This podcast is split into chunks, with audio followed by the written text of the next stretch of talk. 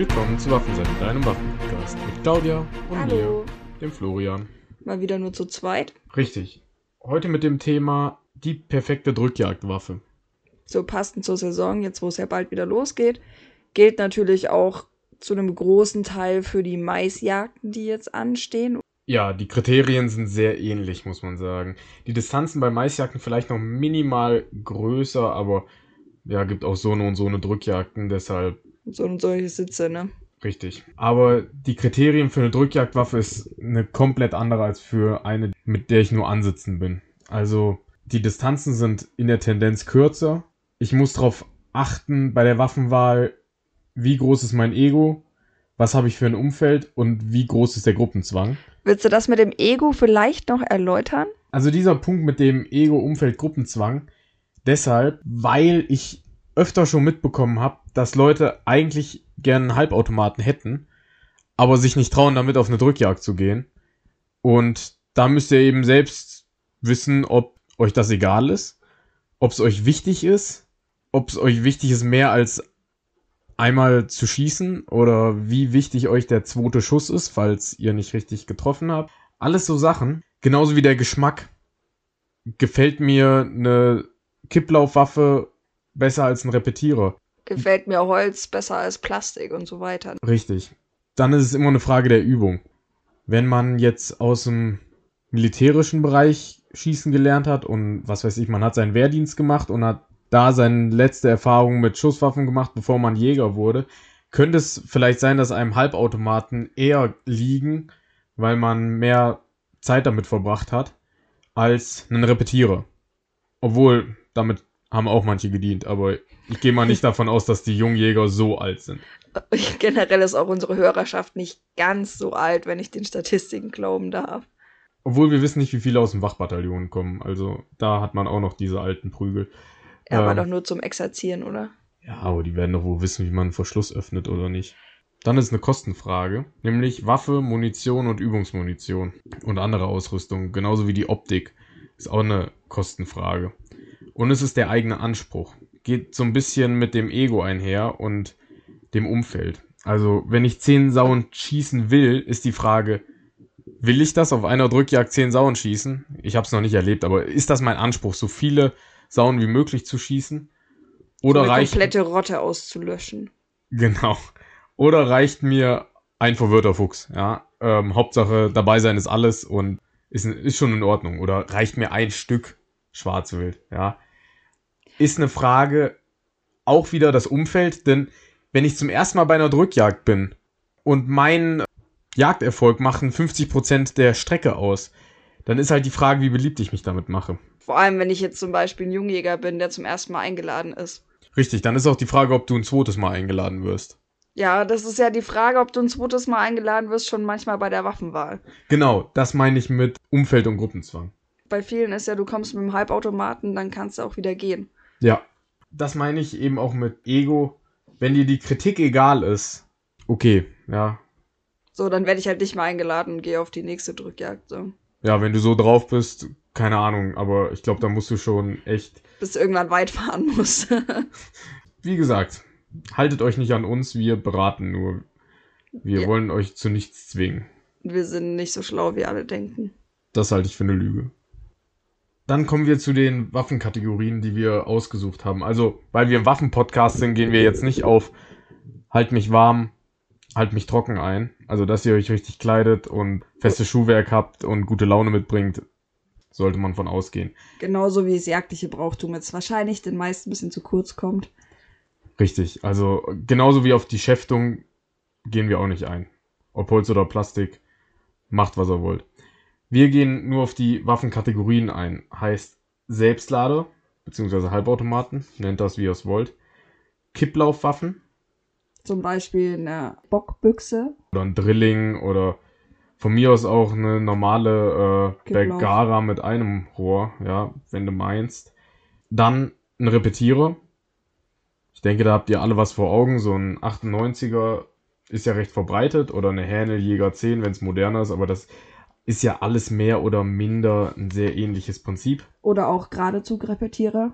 Richtig. Da hat man nur diesen einen letzten Klick ja nicht. Ja, also in vielen Punkten sehr ähnlich zum normalen Repetierer. Also an unsere Blaser R8-Fans. Ja.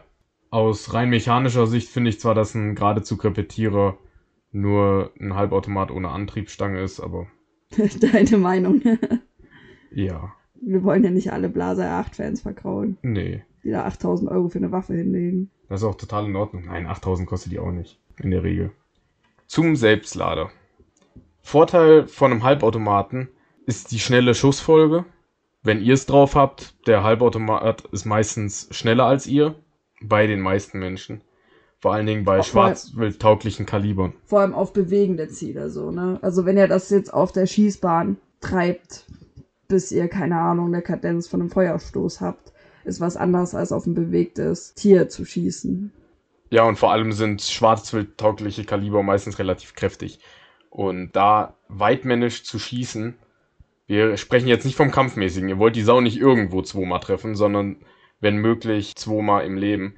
Deshalb, genau, die sch schnelle Schussfolge ist ein Vorteil. Der Rückstoß ist ein bisschen minimiert beim Halbautomaten.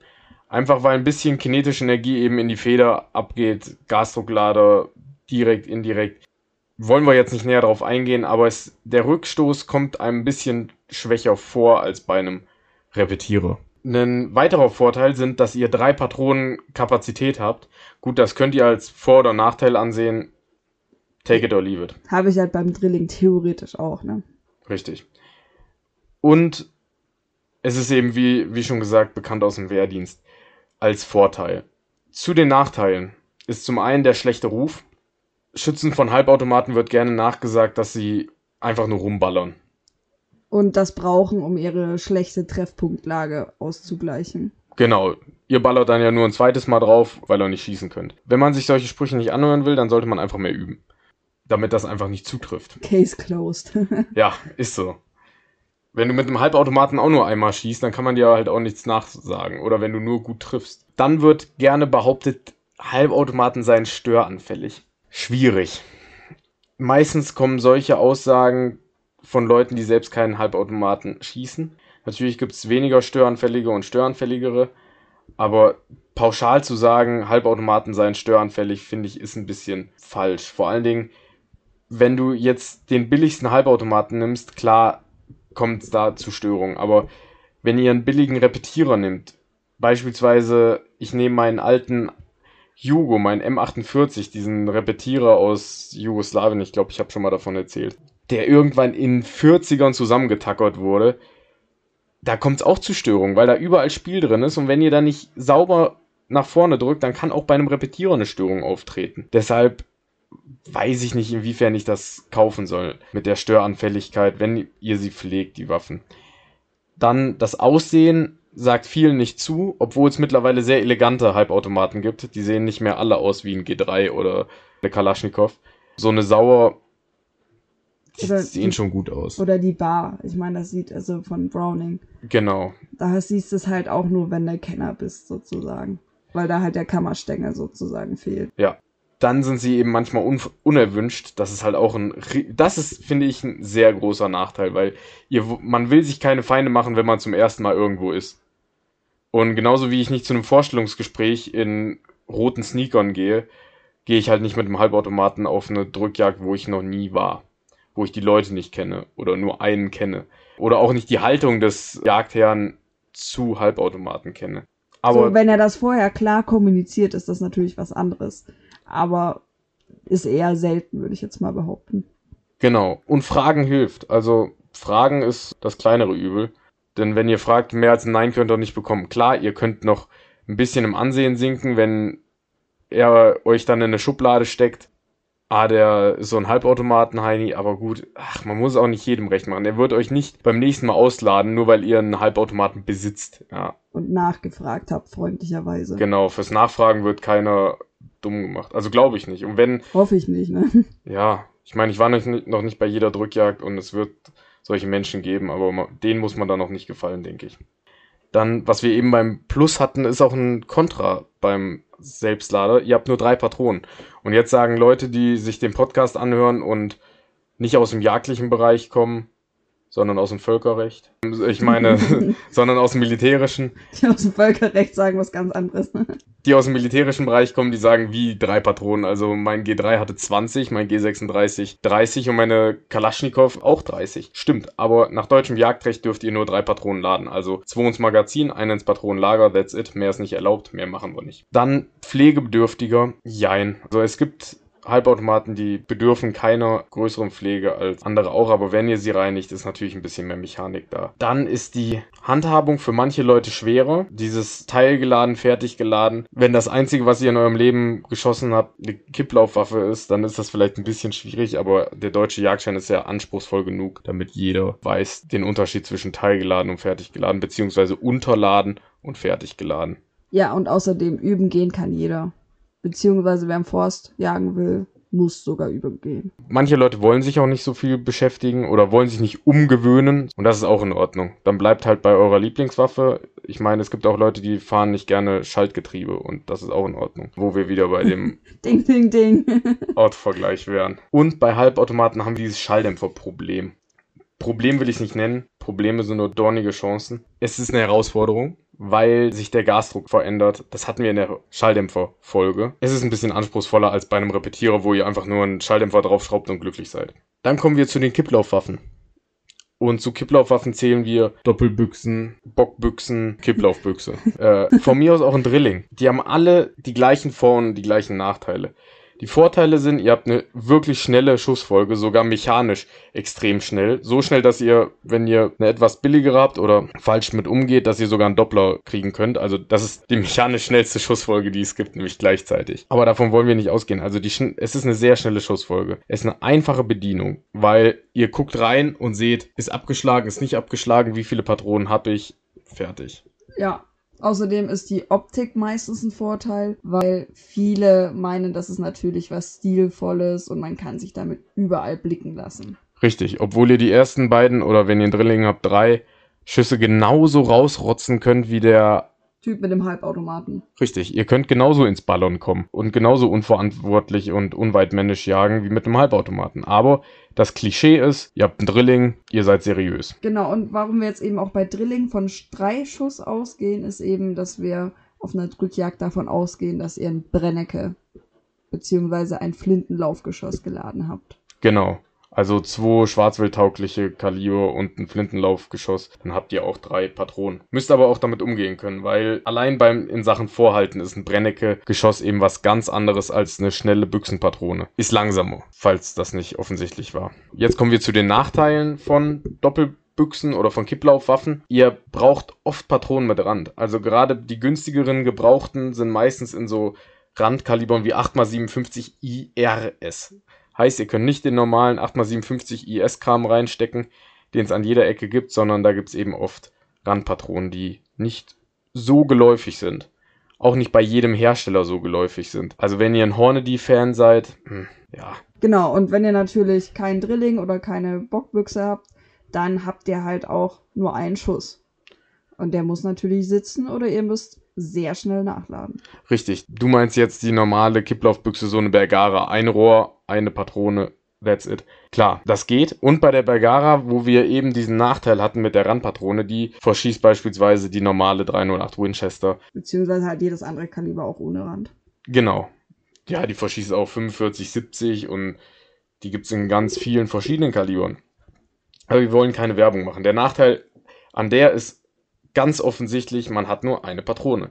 Und bei einem Drilling habt ihr drei Patronen. Wobei bei vielen Kipplaufwaffen natürlich auch oft der Kostenpunkt mit reinkommt. Ne? Die sind in der Regel etwas teurer. Vor allen Dingen die Bockbüchsen sind oft relativ teuer, aber jetzt deine einläufige, ich meine. Ja, oder ein gebrauchter Drilling, aber man will natürlich ja auch was, was gut funktioniert.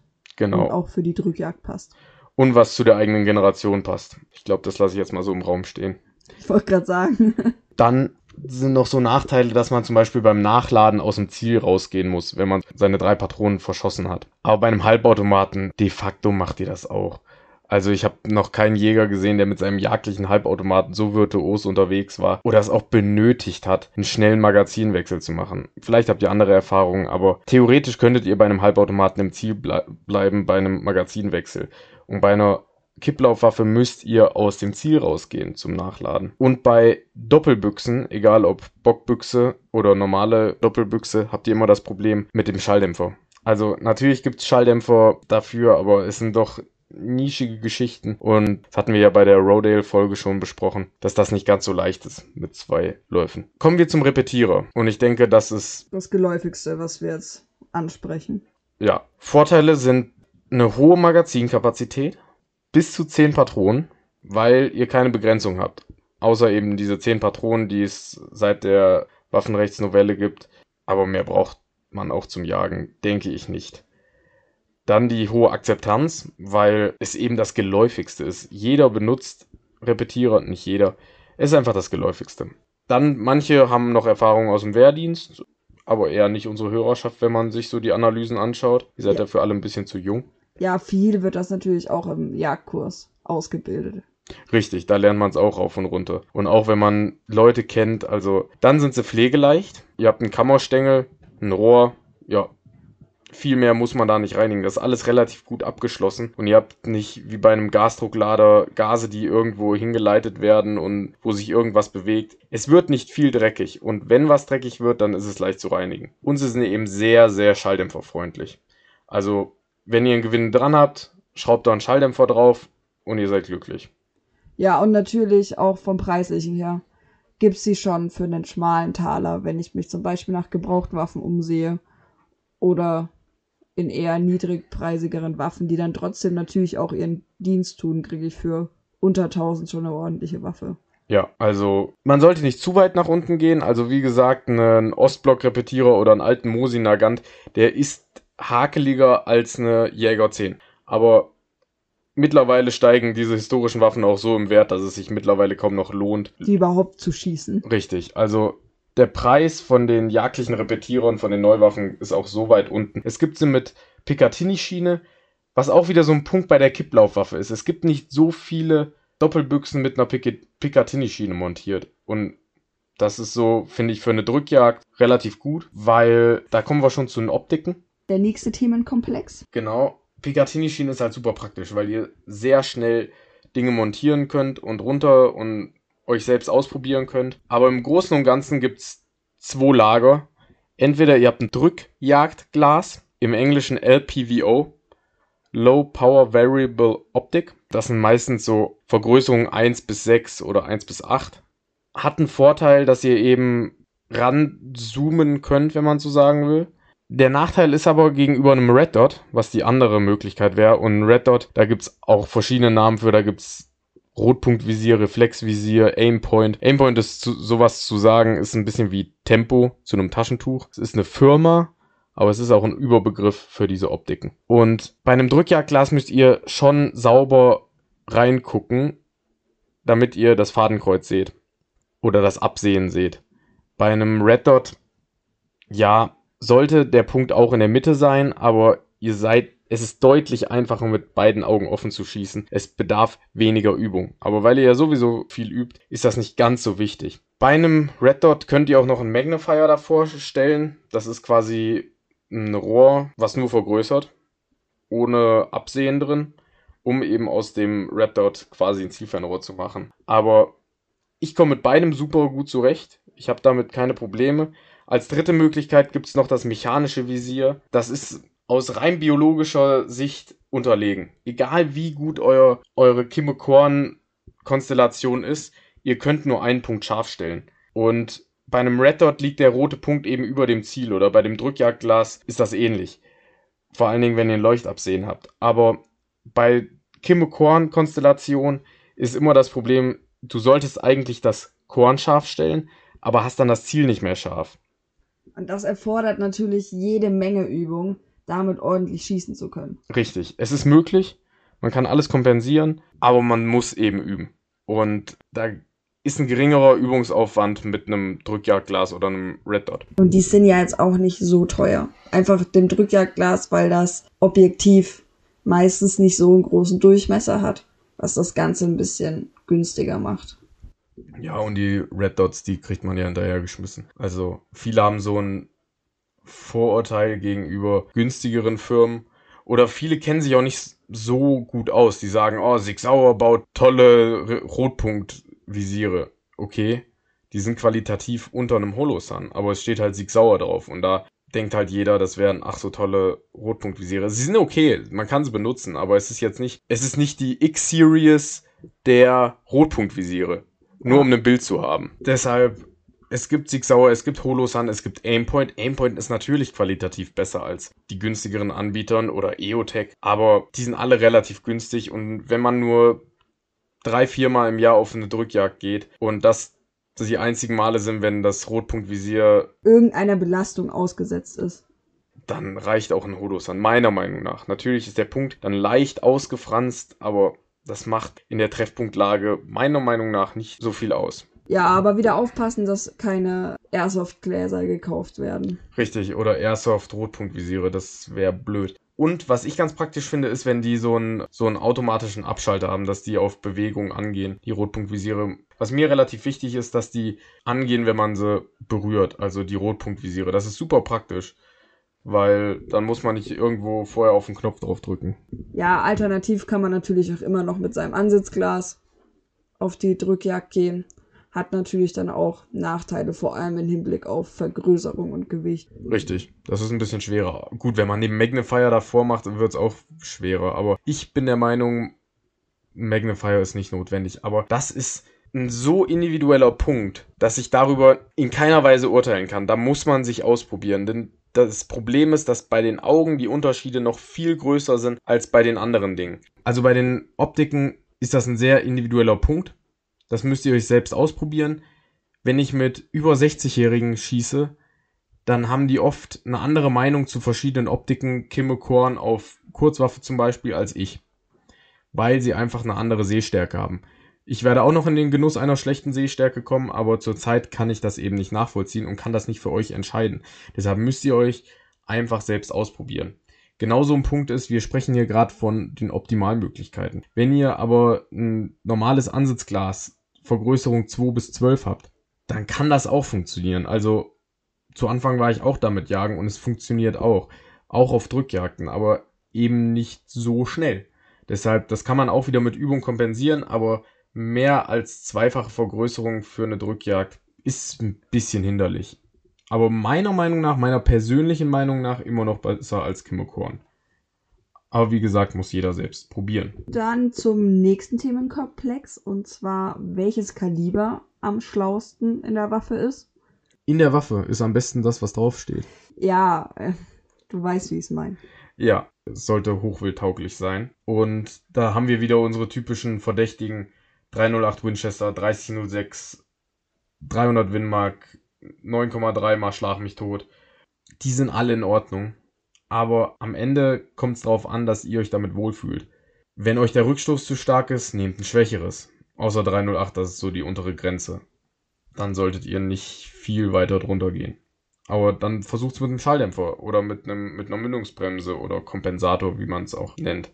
Dann kommt es auf die Verfügbarkeit an wie ich schon bei den Kipplaufwaffen gesagt habe, ist nicht jede Munition immer verfügbar, überall. Dann die Fluchtstrecke, da haben wir, sind wir wieder bei dem Punkt Ambition. Wenn ihr sagt, ich will viele Saunen beschießen in der Rotte, aber ich will wissen, dass sie liegen, naja, dann würde ich ein stärkeres Kaliber nehmen. Wie gesagt, in unserer Schwarzwild-Kaliber-Folge haben wir das schon besprochen, dann würde ich halt irgendwas bei 300 Winmark empfehlen. Aber die meisten Menschen werden gut zurechtkommen mit einer 308 Winchester, günstige Übungsmunition, hochwildtauglich, große Auswahl an Munition, überall verfügbar, günstige Waffen, geht. Aber wenn ihr über eine 3006 stolpert, ist die genauso gut. Deshalb haben wir es auch so geordnet. Also Kaliber ist in diesem Punkt, solange es dem Gesetz entspricht, nicht von so großer Relevanz. Ja, da ist halt einfach wieder das Treffpunktlage ist das A und O. Ganz genau. Und bei einer Drückjagd kann man dazu sagen, sind die dicken Klöpper in gewisser Weise besser. Ich will nicht sagen besser, aber ihre Nachteile kommen nicht so zur Geltung. Weil der Nachteil von einer 9,3 mal 62 ist ja zum Beispiel, dass ihr nicht 200 Meter weit schießen könnt. Aber wenn bei einer Drückjagd sowieso meistens nur bis 50 Meter geschossen wird, macht das keinerlei Unterschied. Also da müsst ihr nicht irgendwie euren Treffpunkt, euren Haltepunkt anpassen, sondern könnt, so wie ihr die Waffe eingeschossen habt, auch schießen Oder eine 4570, wie man in der Unterhebelrepetierer-Folge gehabt hat. Diese Waffen haben wir jetzt auch nicht besprochen, also Unterhebelrepetierer oder Flinten. Dann gibt's nicht mehr viel zu sagen. Ja, noch eine Anekdote zum Schluss. Diesmal ist sie aber auch nicht lustig. Und zwar von meiner ersten Drückjagd. Da war ich mit Florian und genau zwischen Florian und mir kam die einzige Rotte raus in der kompletten Jagd. Und ich war natürlich super überfordert. Zu meiner Verteidigung, ich hatte keinen Blick auf diese Rotte. Sie war nur rein geografisch zwischen uns. Ja, und ich hatte dieses Glück, dass sie halt frontal auf mich zukam und ich natürlich äh, in lauter Panik nicht wusste, was ich machen sollte. Und dann dachte ich mir, okay, wenn sie vor mir abdrehen, dann habe ich eine Chance. Sind sie auch, sind dann aber leider abgetaucht ins Unterholz, sind aber in Richtung der anderen Schützen gelaufen. Und dann dachte ich mir so, ja, schön, dann wird's einer von denen. Eine Sau oder so davon oder zwei, drei, da standen, glaube ich, noch fünf, sechs Schützen, erwischen. Und ich habe auch fünf oder sechs Schuss gehört. Und dachte mir so, jo, das wird bestimmt eine gute Strecke. Ja, als wir dann. Zu meiner Verteidigung, sie sind nicht in meine Richtung gerannt, sondern in die andere. Genau, Florian war der äußerste Schütze. Und dann, als das Treiben abgeblasen wurde, haben wir uns natürlich dann auch in Richtung der anderen Schützen begeben und wollten natürlich wissen, wie es aussieht. Und der erste war schon so, ja, ich hab die gesehen und geschossen, aber hm. Dann der nächste genau dasselbe Spiel. Die haben alle geschossen und vier Leute haben gar nicht getroffen. Einer hat einen Laufschuss gegeben und der letzte Schütz äh, hat dann noch die Sau mit dem Laufschuss erwischt. Und da frage ich mich, wie kann das sein? Ja, also das war schon wild. Ich meine, Unfälle passieren, aber da sollten einige vielleicht ein bisschen mehr Zeit im Schießkino verbringen. Also unser Appell quasi, übt Leute, dann wird das schon und schießt halt nur, wenn ihr euch sicher seid. Aber Anekdoten sollen eigentlich witzig sein, ne? Ja, nee. Nee, hier nicht. Nee. Wir machen einfach nur eiskalte Moralpredigen. Okay. Ja.